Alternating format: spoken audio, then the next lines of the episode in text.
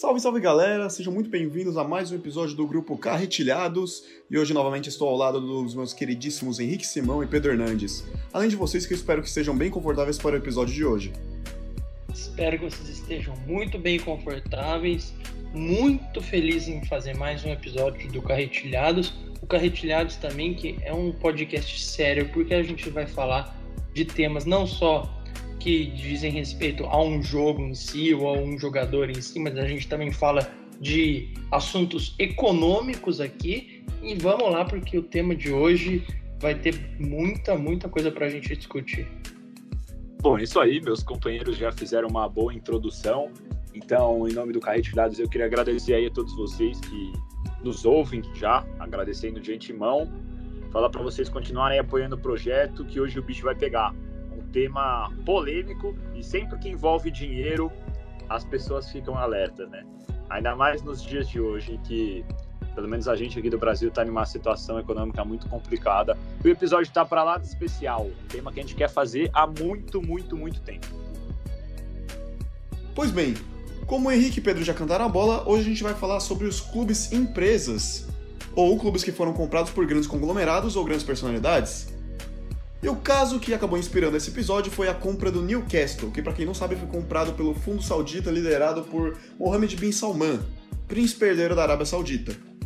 E esse caso já vai ser bem polêmico, afinal é um caso bem claro de sport washing, que é a prática de usar o esporte para limpar a reputação de algum grupo, de algum indivíduo ou mesmo de algum estado-nação, como é o caso aqui, pois afinal, Mohamed Salman, para quem não sabe, está sendo ligado ao assassinato de Jamal Khashoggi, um jornalista saudita que foi assassinado em 2018. E assim nós já temos o primeiro caso aqui para conversar sobre, que é o Newcastle, porque o Newcastle é, ficou bastante famoso, principalmente por causa do filme Gol, Um Sonho Impossível, né? Que nós acompanhamos essa trajetória de Santiago Nunes e tudo, e isso acabou popularizando a marca do Newcastle, mas Newcastle passou por anos de uma gestão terrível que os torcedores odiaram. Isso pode acabar surgindo como uma esperança para eles, mas não podemos desvincular de onde está vindo esse dinheiro, pois afinal não deixa de ser um dinheiro sujo de sangue. Isso é muito importante para destacar porque não é o primeiro clube que faz isso. Outros casos de sport washing também temos os casos de Manchester City e PSG, cujos donos dos dois clubes estão ligados diretamente às ditaduras em seus países. Então, realmente, essa prática já foi utilizada anteriormente, né? Então, é um caso preocupante e que deve ser bastante analisado e não podemos ignorar todos que, tudo que está sendo levado em conta aqui. É, eu acho que você explicou bem aí a questão da, dessa prática aí que acontece para a pessoa se livrar e acaba é, usando o esporte. E eu acho também importante um ponto que eu queria trazer é a gente saber identificar casos em que uma compra ela é feita de forma positiva, isso é, ela visa o, o, desenvolvimento do clube ou em alguns casos até o desenvolvimento do futebol em determinada região. E também é claro o, a gente tem exemplos aí que mostram a retomada, a recuperação de algum clube específico que antes que estava ali só passando tinha sua história, estava ali passando por por alguma questão, por dificuldades financeiras, enfim, estava em divisões inferiores. E depois da, da compra ele acabou sendo acabou sendo recuperado aí. Inclusive, vocês já devem até saber de quem eu estou falando, chegaram até em final de torneio sul-americano. Então, eu acho que são esses casos aí é, que são, são positivos, sim. É, e eu acho que a gente tem que saber identificar eles, a questão de compra também, como eu falei aqui e ressalto, também leva o futebol para locais mais longínquos, assim. Eu vejo como positiva essa, essa questão de compra, mas eu também não posso deixar de, de reconhecer que há, acontece essa prática feita aí por parte de que acontece também por parte de é, líderes mundiais aí que encontraram no futebol um meio de depositar seu dinheiro, digamos assim. É muito interessante essa fala do Simão, assim como a do Diogo, que a gente sempre discute aqui no Carretilhado, né? Que o futebol não é um mundo à parte. Você pensar nessa questão aí da compra agora de mais um time do futebol mundial, do Newcastle, que do dia para noite vira um time milionário, um time rico. Eu acho que a gente precisa entender da onde vem esse dinheiro, igual o Diogo falou muito bem. Claro que os torcedores ficam felizes, mas na maioria dos casos a gente não procura entender da onde que vem aquele dinheiro, né? Principalmente o torcedor do, dos respectivos clubes. Ele tende só a comemorar, porque do dia para noite o seu time ficou milionário. Vai ter um investimento aí que pode conseguir coisas maiores. Quem sabe aí daqui a alguns anos, pensando a longo prazo, se tornar campeão da Champions League. A gente esquece em muitos dos casos da onde vem esse dinheiro. E o Simão falou de um clube da Série A que chegou à final da Sul-Americana. E eu queria citar outro clube da Série A também, segundo clube da Série A do Campeonato Brasileiro que tem feito muito sucesso e é um clube empresa também, para quem não sabe, o Cuiabá, clube do Mato Grosso, está disputando vaga na Libertadores do ano que vem, caso a gente tenha um possível G8 aí no Campeonato Brasileiro. O Cuiabá é esse time que tem agradado aí os torcedores brasileiros, chegou na Série A, ele é oriundo da empresa de borracha a Drebor, que faz a recapagem de pneus.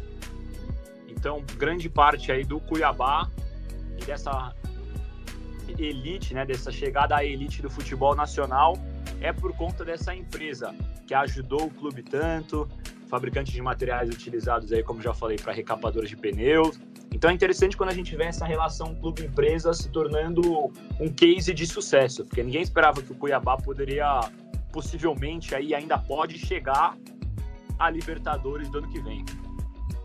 Muito bem citado, Pedro.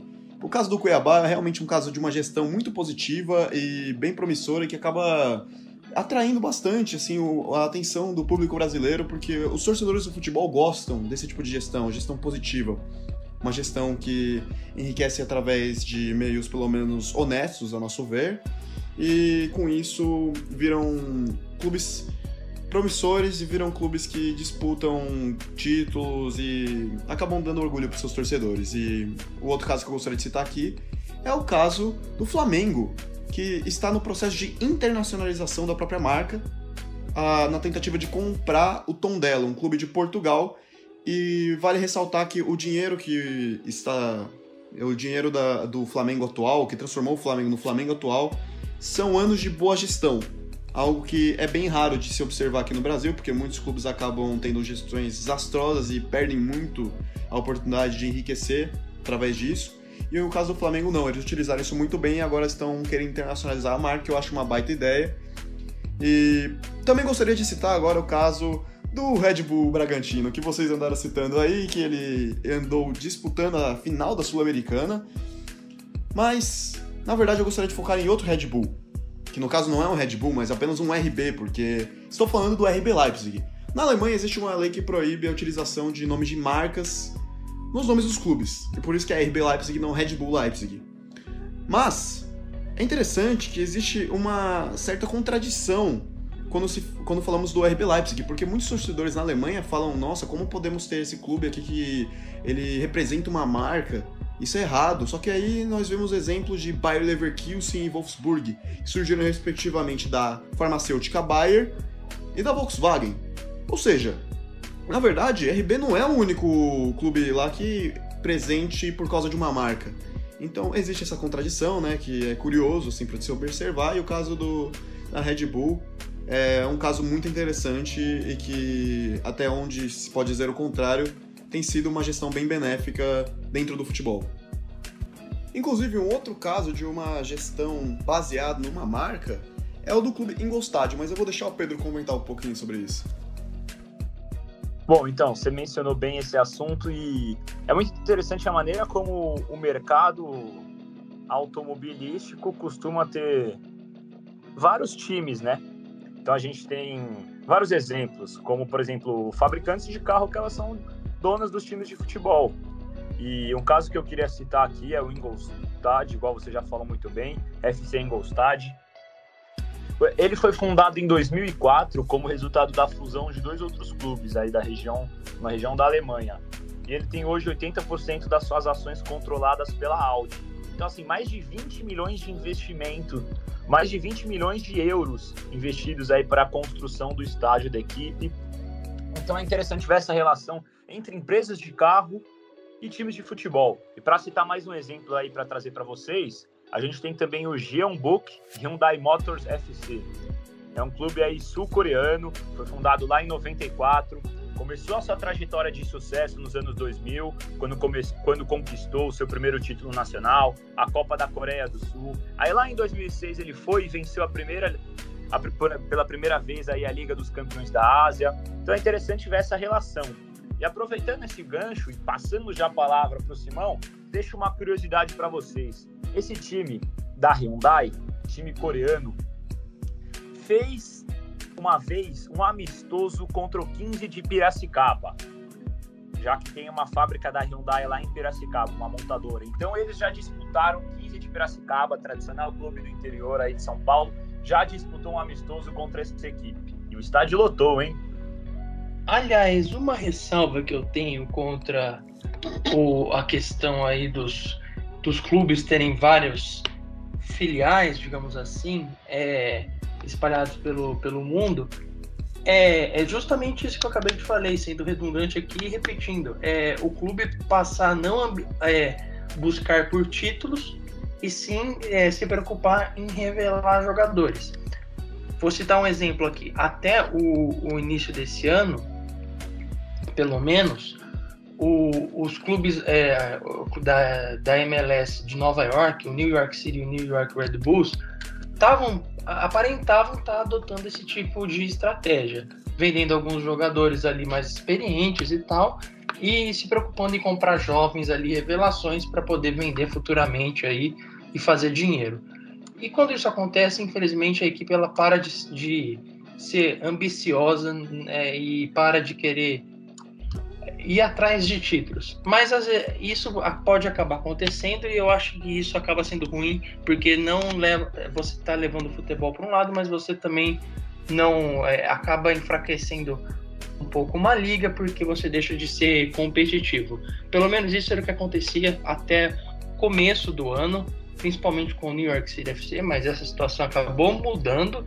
O clube aí está indo para a semifinal de conferência mas enfim, citei esse exemplo aqui por ser um caso que eu conheço e, e, e fica aí uma ressalva de uma coisa que eu não vejo como positiva, porque o clube passa a não buscar por títulos e sim pra, pra só para vender o seu jogador e isso acaba sendo ruim pro futebol é, naquela região. Há vários clubes também, o famoso, ah, não sei o que, o nome do time 2, que tem justamente essa proposta.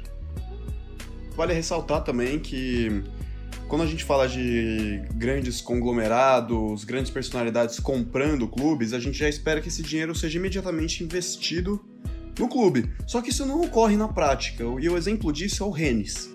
Rennes é provavelmente o clube mais rico da França, e mesmo assim não está disputando entre os melhores da França porque o dinheiro não é investido.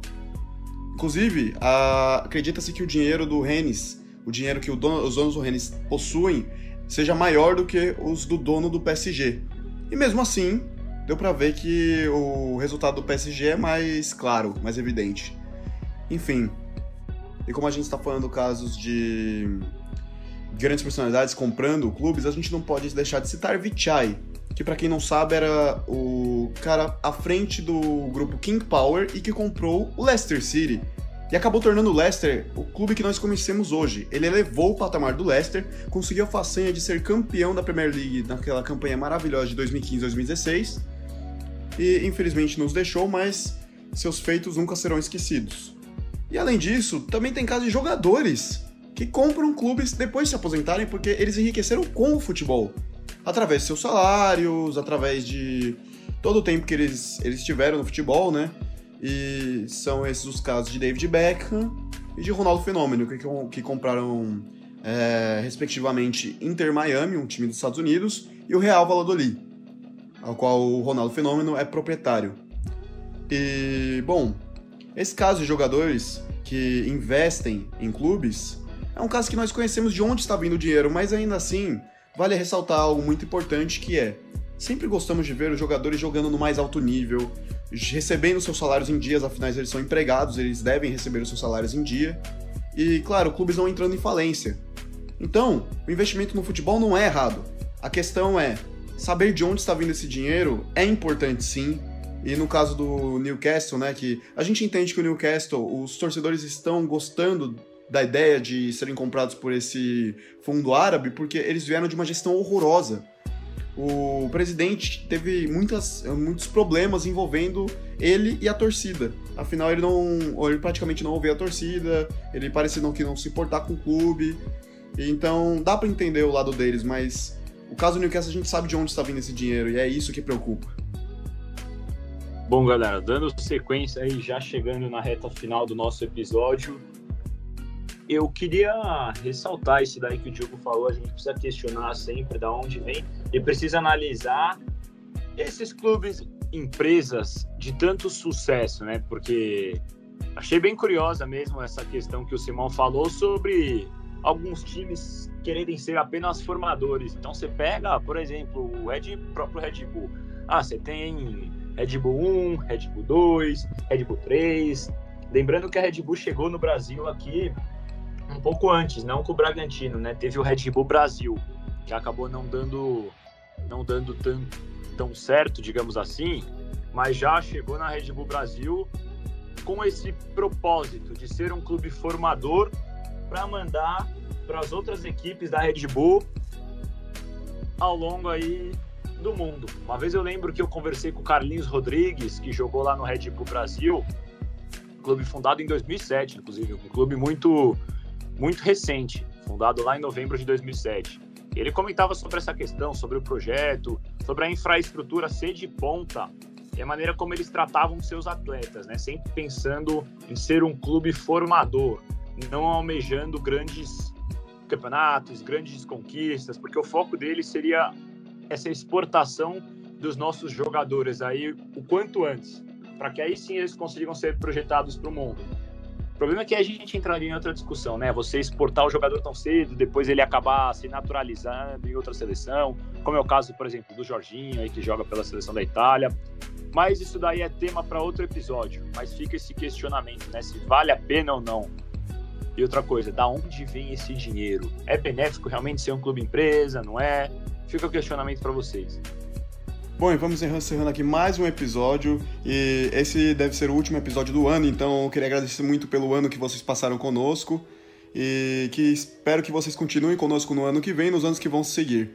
Peço para que acompanhem sempre os nossos episódios, sejam no Spotify ou seja para assistir no YouTube. E também podem acompanhar nosso trabalho no blog Futebol Raiz.